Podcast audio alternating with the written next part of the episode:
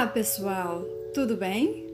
Hoje ouviremos a última parte da narrativa Ouçam o Ruído dos Jacumãs. É nessa parte, Eneida nos faz um apelo para que cuidemos de nossos povos.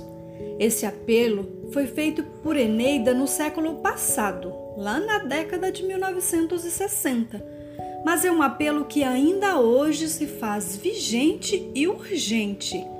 Vamos ouvi-lo? Nunca poderei esquecer aquela cena.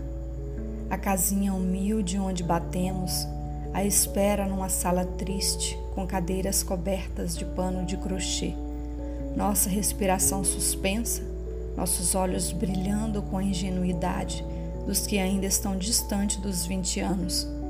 E a musa surgiu, velha, feia, triste, tão feia e tão triste que matou o brilho de nossos olhos.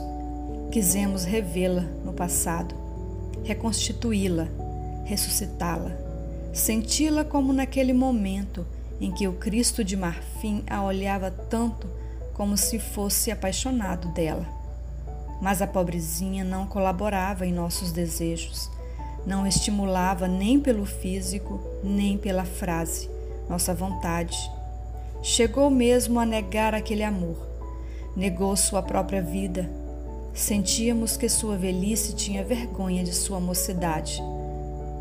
Não percebeu sequer que só queríamos de nossa adolescência um título: poetas. Quando saímos daquela casa, trazíamos dentro de nós uma tristeza tão grande, um tão honesto sofrimento, que o bonde que nos reconduziu à cidade, à vida, à nossa juventude, e aos nossos sonhos, rangendo, balouçando, declamando seus ferros velhos e suas molas gastas, não conseguiu abalar o grande silêncio que a decepção nos impunha. O Amazonas está enchendo. Surnizuno, Solimões, Maranhão, rio que embalou meu sono de menina, rio que fala em meu pai, rio mestre de meus primeiros sonhos. Vejo, relembro, Ouço um por um os caboclos de minha terra, irmãos daqueles que estão, neste momento, manejando com força os jacumãs, enfrentando a fúria inclemente das águas. Barbosa Rodrigues, recolhendo uma lenda, conta que foram as lágrimas da lua que deram origem ao rio Amazonas.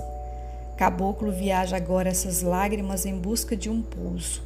Surnizuno enfurecido avança, enche, arrasa, com sua boca beijada pelo amor de Nonhon.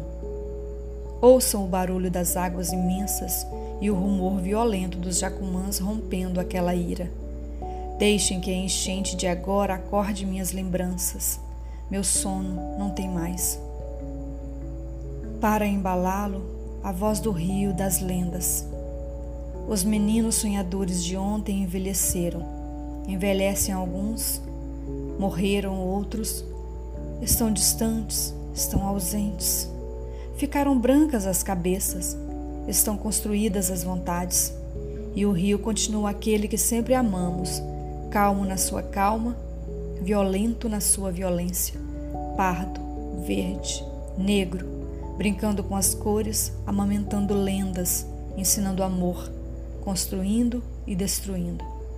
Começam a faltar gêneros alimentícios. A fome vem chegando, dizem os últimos telegramas, trazendo-me violentamente à realidade. Parece que Surnizuno, quando julga que nós o esquecemos e o traímos, quando pensa que o abandonamos, nós, seus filhos, nós que o tivemos embalando nossos sonos, como um pai inclemente, se irrita, enfurece, bate magoa. Estou aqui, Amazonas, nada valendo, mas sofrendo com a tua fúria a dor do caboclo, meu irmão. Estou aqui, meu pai, relembrando e brandando, evocando e apelando, não aos governos, porque neles não creio, mas aos homens. A Jurupari, a Tupã, não deixemos morrer de fome caboclo, mulher de caboclo, filhos de caboclo. Ajudemos os heróis obscuros do nosso rio. Salvemos o caboclo amazônico.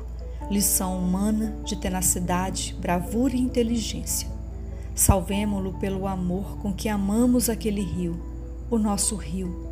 Surnizuno, Solimões, Maranhão, Amazonas.